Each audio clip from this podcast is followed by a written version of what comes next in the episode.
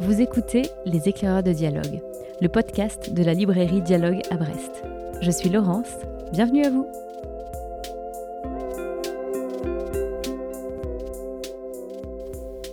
La lecture doit être copieuse, mais ne pas s'éparpiller sur une foule de livres. Pour respecter cette citation de Pline le Jeune, nous avons donc choisi pour ce podcast seulement 8 livres, des valeurs sûres de la rentrée littéraire de janvier. Les premiers coups de cœur de nos libraires, Julien, Laure, Rosen et Nolwenn. Que lire avec dialogue? La réponse dans un instant. Et pour commencer, Nolwenn nous propose d'assister à un concert mythique porté par la plume de Marie Charelle. Le premier livre que je souhaite vous présenter, c'est La fille de Lake Placide de Marie Charelle, publié aux éditions Les Pérégrines. Alors en 2019, Lana Del Rey invite la mythique Joan Baez à la rejoindre sur scène et ensemble, elles vont interpréter le morceau Diamonds and Rust. C'est un événement de retrouver le symbole de l'esprit révolutionnaire des années 60, Joan Baez, qui vit retirée de la vie musicale dans son ranch au cœur de la forêt californienne. Et c'est ce concert, unique, qui donne le point de départ du nouveau roman de Marie Charelle. À travers la fiction, l'autrice s'inspire de faits biographiques et fait des deux artistes ses personnages, et elle nous offre à lire un texte solaire et délicat. La fille de Lake Placide, c'est une exploration romanesque de la vie et de l'univers artistique de la princesse pop insaisissable Lana Del Rey. La fille de Lake Placide, c'est aussi comment la jeune Elisabeth Grant est devenue l'iconique Lana Del Rey. C'est la naissance, la création d'une idole qui s'esquisse sous nos yeux, et c'est également un roman d'initiation et une ode à la création. La plume enchanteresse de Marie Charelle nous plonge dans un univers hypnotique et délicat parsemé de références musicales, cinématographiques et poétiques. C'est un délice qui envoûte tous nos sens et qui surtout nous donne envie d'aller regarder la fameuse vidéo du concert de Lana Del Rey et Joan Baez que Marie Charelle a d'ailleurs formidablement bien retranscrit dans son roman et bien entendu d'écouter les chansons des deux artistes.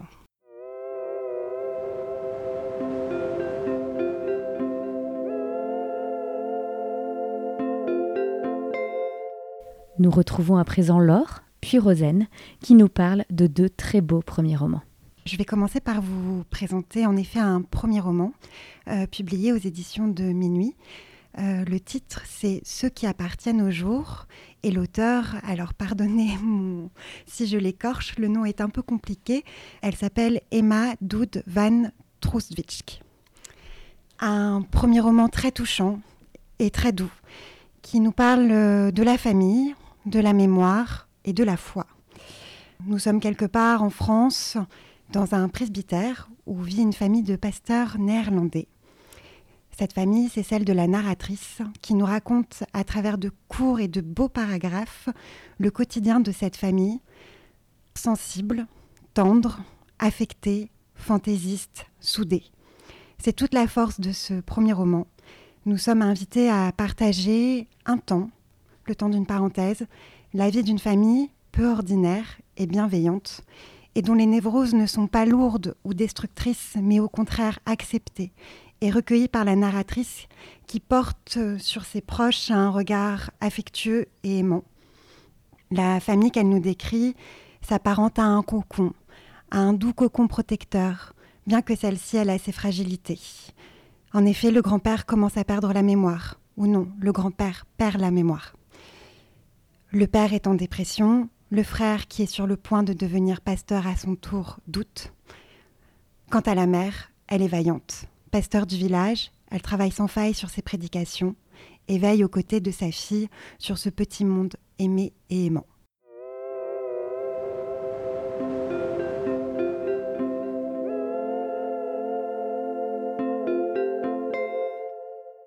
Mon premier coup de cœur de cette rentrée littéraire, c'est le roman de Marion Fayolle. Euh, Marion Fayolle, c'est une illustratrice et dessinatrice de bande dessinée d'abord. Et là, elle signe son premier roman avec un titre que je trouve très beau et très parlant, Du même bois. Elle s'inspire de son histoire personnelle pour cette fable dans un univers rural sur le thème de la filiation. On est dans un lieu isolé, difficilement accessible, dans une ferme en Ardèche. On est avec une famille et ses membres. la jeune fille qui a une bête dans la tête un peu différente qu'on voit grandir, le grand-père qui peu à peu oublie, l'oncle déficient qui a une faisane pour meilleure amie, et puis la grand-mère euh, qui est très présente mais, mais taiseuse en même temps. C'est un texte que j'ai trouvé vraiment très poétique, très tendre et puis en même temps euh, assez brutal et grave, avec une certaine mélancolie. Mais je pense que le mieux, euh, ce serait de vous lire un extrait. Le premier paragraphe. La bâtisse est toute en longueur, une habitation d'un côté, une de l'autre, et au milieu, une étable. Le côté gauche pour les jeunes, ceux qui reprennent la ferme, le droit pour les vieux. On travaille, on s'épuise, et un jour on glisse vers l'autre côté. C'est plus pratique. Il y a une chambre au rez-de-chaussée, les escaliers sont moins raides, les pièces semblent disposées pour vieillir. Et puis, quand l'un meurt, le mari souvent, les enfants sont à l'autre bout. Ça rassure, ça évite la solitude. Il regarde en passant s'il y a de la lumière, si les volets sont ouverts, si le linge est étendu. Il s'arrête en coup de vent pour mettre des bas avarice, recompter les cachets pour l'attention et s'agacer un peu des oreilles qui ne les entendent plus.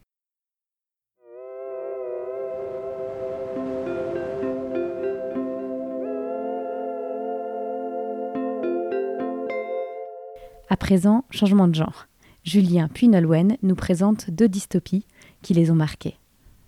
Jocelyn Nicole Johnson, Mon nom dans le noir aux éditions Albin Michel. C'est une petite dystopie qui se passe euh, quelques années après 2024. On est à Charlottesville. Des suprémacistes blancs débarquent dans la ville et euh, mènent le chaos, ce qui fait que les habitants noirs se réfugient à Monticello, qui est la plantation historique de Thomas Jefferson, l'un des présidents américains. Ils fuient là-bas et donc vont vivre quelques jours dans une sorte d'autarcie avec tout ce que cela comporte, des moments de doute, des moments d'angoisse, des moments de peur. Et on suit toute cette petite vie grâce à l'héroïne Aïcha, qui est une descendante de Thomas Jefferson, parce que Thomas Jefferson a eu une relation avec une, une, femme noire, voilà, et elle sait qu'elle descend euh, de, de, ce président euh, américain. Et donc elle connaît très bien ces lieux. Et elle, rend compte de ce qu'ils vivent de manière éclairée, de manière lucide. Et en fait, l'auteur a voulu à la fois raconter l'assaut du Capitole, enfin, il y a une sorte de, lien avec l'assaut du Capitole et notamment les émeutes euh, de Charlottesville qui se sont passées en 2017. Ce que j'ai aimé dans ce livre, c'est que ça rend compte de cette question raciale qui est prédominante encore et toujours aux États-Unis, mais d'une manière un, peu différente de ce qu'on a l'habitude de lire. Donc c'est une, nouvelle voie euh, prometteuse dont Netflix s'est emparé aussi, puisqu'il y aura une adaptation en série euh, dans les prochaines années.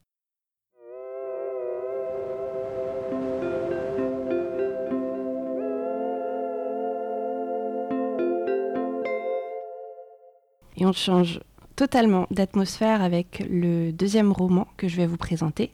Il s'agit d'un texte traduit de l'allemand. C'est une simple intervention de Yael Inokai, publiée aux éditions Zoé. Ici, nous sommes à une époque non identifiée où les gens, principalement les femmes d'ailleurs, peuvent se faire opérer pour se libérer de leur fragilité. Ce peut être l'anxiété, la colère, les angoisses. Et nous suivons Mérette, qui est une infirmière. Elle assiste un chirurgien pratiquant cette simple intervention. Mais un jour, une patiente ne se réveille pas cet événement ébranle les convictions de Mérette. À côté de cela, elle noue une amitié profonde avec sa colocataire qui, elle, n'adhère pas à ce procédé. Plus leur relation va s'intensifier et plus Mérette va douter du bien fondé de son rôle auprès du chirurgien et remettre en cause le procédé lui-même de l'opération. Une simple intervention, c'est un roman froid, aux phrases concises, à l'écriture précise et chirurgicale mais qui pourtant nous emmène loin dans la douceur d'un cocon réconfortant et apaisant. Car ce roman, c'est le roman d'une émancipation et aussi le roman d'un amour inattendu mais évident, et c'est une très belle découverte.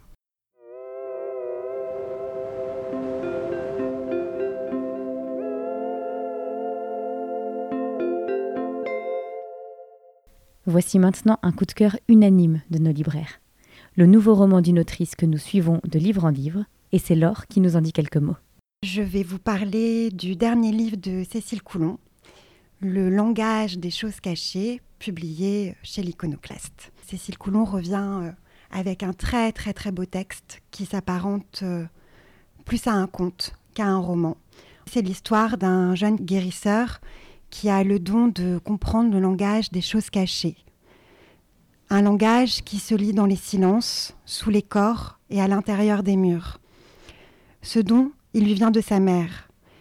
Elle qui lui a tout appris et montré comment prendre soin de l'autre dans un monde rempli de violence, le laisse pour la première fois seul se rendre dans un village reculé qui se nomme le fond du puits. Il s'y rend pour guérir un nourrisson, et cette nuit sera pour lui une initiation autant qu'une transgression. Car en effet, sa mère lui a toujours dit de ne jamais s'écarter de sa mission initiale et de ne laisser aucune trace derrière lui. Sauf que ce jeune guérisseur, le fils, c'est ainsi qu'il est nommé dans l'histoire, sans le besoin de comprendre, de creuser dans le sol pour déterrer les non-dits et les silences, pour faire face à l'injustice. Car plus il creuse, plus il entend les larmes et les cris enfuis de tout un village meurtri par des années et des années de violence masculine, ainsi que par les silences qui ont été mis au-dessus de ces violences. C'est un conte qui plonge le lecteur dans la noirceur de l'âme humaine, et derrière lequel se cache aussi une réflexion féministe, un très beau texte.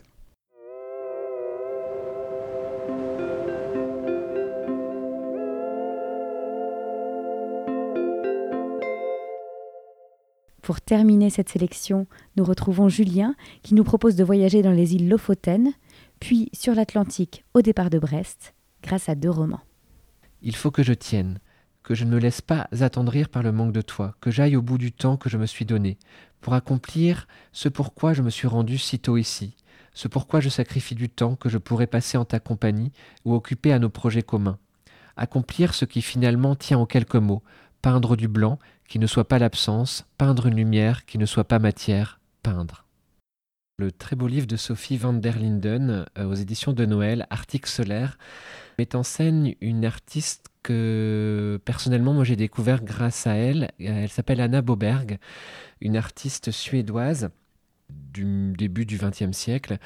Et elle nous raconte euh, ce périple que cette femme tente chaque année dans les îles Lofoten, où elle, euh, elle s'isole pendant quelques mois afin de créer.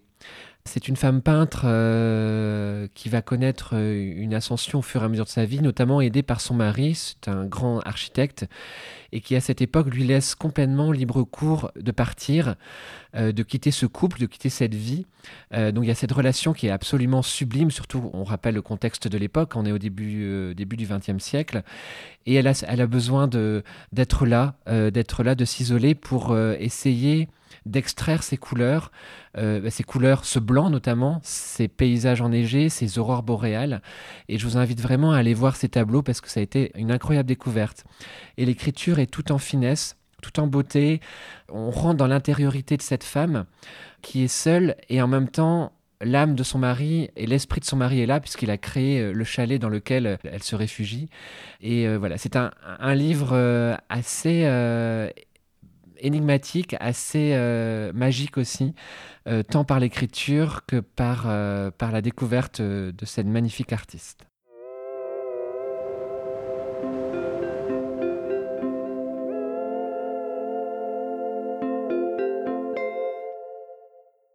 Très beau livre d'Isabelle euh, Gutiérrez, Kinzugi à la fosse aux ours. C'est son second roman. J'avais énormément aimé Ubazute, son précédent, qui racontait aussi en lien avec le Japon l'histoire d'une femme euh, qui avait choisi le jour où elle allait mourir et son fils l'accompagnait. Là, on suit l'histoire d'Angèle qui quitte ses montagnes pour débarquer à Brest au mois de décembre euh, afin d'embarquer sur le trois-mâts du Père Jaouen. Ce trois-mâts qui vient en aide euh, à la fois à des gens un peu paumés, des gens qui se cherchent. Et Angèle, au départ, on ne sait pas pourquoi elle débarque dans notre région, mais on sent que c'est une écorchée vive, qu'elle est un peu abîmée par la vie. Et donc sur ce trois mois, dans, cette aventure, elle va faire la rencontre d'autres personnages. Et le roman, un peu comme une ellipse, revient en arrière et on comprend un petit peu euh, ce pourquoi tous ces personnages sont présents dans ce navire.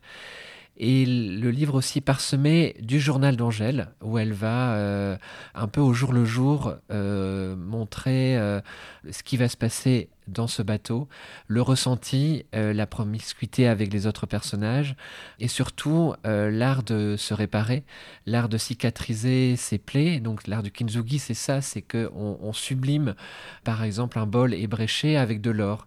Et le livre, c'est ça, c'est de se reconstruire et surtout de s'aider les uns les autres un très joli livre emprunt de toute cette atmosphère japonaise, euh, comme euh, l'autrice euh, sait très bien le faire.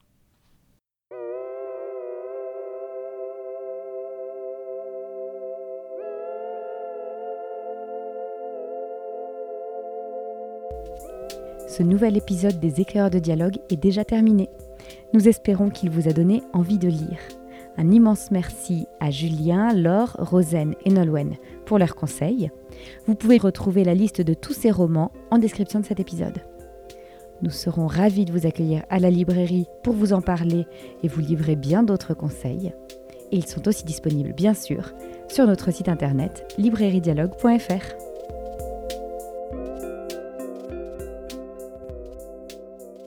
Et si cet épisode vous a plu, on compte sur vous pour le partager et en parler autour de vous.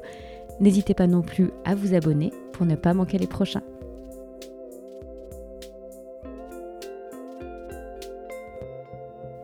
À très vite et belle lecture d'ici là